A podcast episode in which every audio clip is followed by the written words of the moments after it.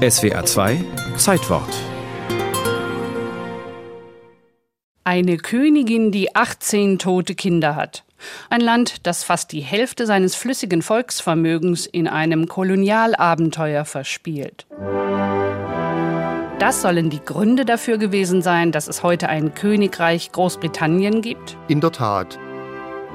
Der Anglist Helmut Weber zur Vorgeschichte der am 22. Juli 1706 besiegelten schottisch-englischen Union. Seit dem frühen 17. Jahrhundert hatten die beiden Länder ein gemeinsames Staatsoberhaupt. Elisabeth I., jene Dame, die bekanntlich ihrer schottischen Cousine und Thronrivalin Maria Stuart das Haupt abschlagen ließ. Elisabeth starb 1603, kinderlos. Zu dem Zeitpunkt war die nächstverwandte legitime Person der schottische Stuart-König Jakob VI., der dann als Jakob I. auch zusätzlich den englischen Thron übernahm. Ein Triumph für Maria, wenn sie nicht da schon kopflos im Grabe geruht hätte. Jakob war nämlich ihr Sohn. Ein ganzes Jahrhundert lang hielt diese Personalunion. Schotten und Engländer teilten sich den Monarchen. Aber es waren nach wie vor zwei Länder, die sich oftmals alles andere als freundschaftlich gegenüberstanden. Um 1700 aber regierte wieder eine Königin ohne Erben.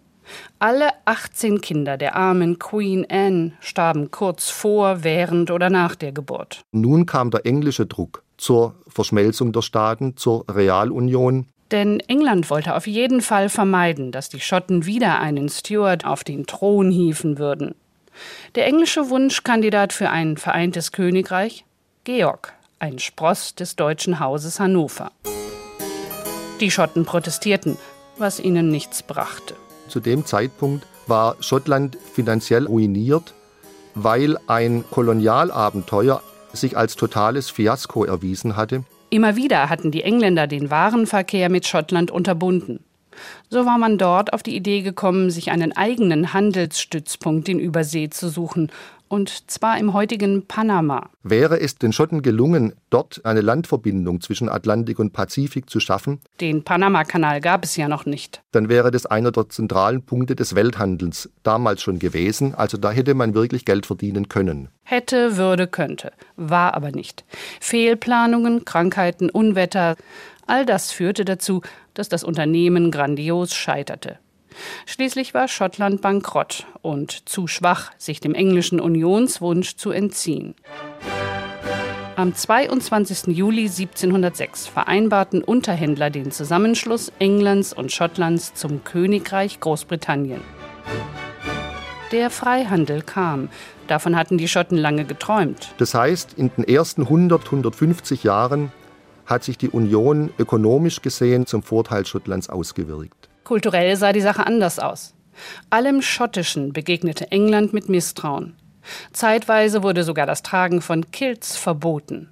Auch Edinburgh geriet ins Abseits. Wer etwas werden wollte, ging nach London. Edinburgh war mal eine der führenden europäischen Kulturstädte in der Philosophie, in Literatur. Das hat alles nachgelassen mit dem Zentralitätsverlust. Kein Trost dürfte sein, dass die britische Königsfamilie traditionell ihren Urlaub in Schottland verbringt, auf Schloss Balmoral.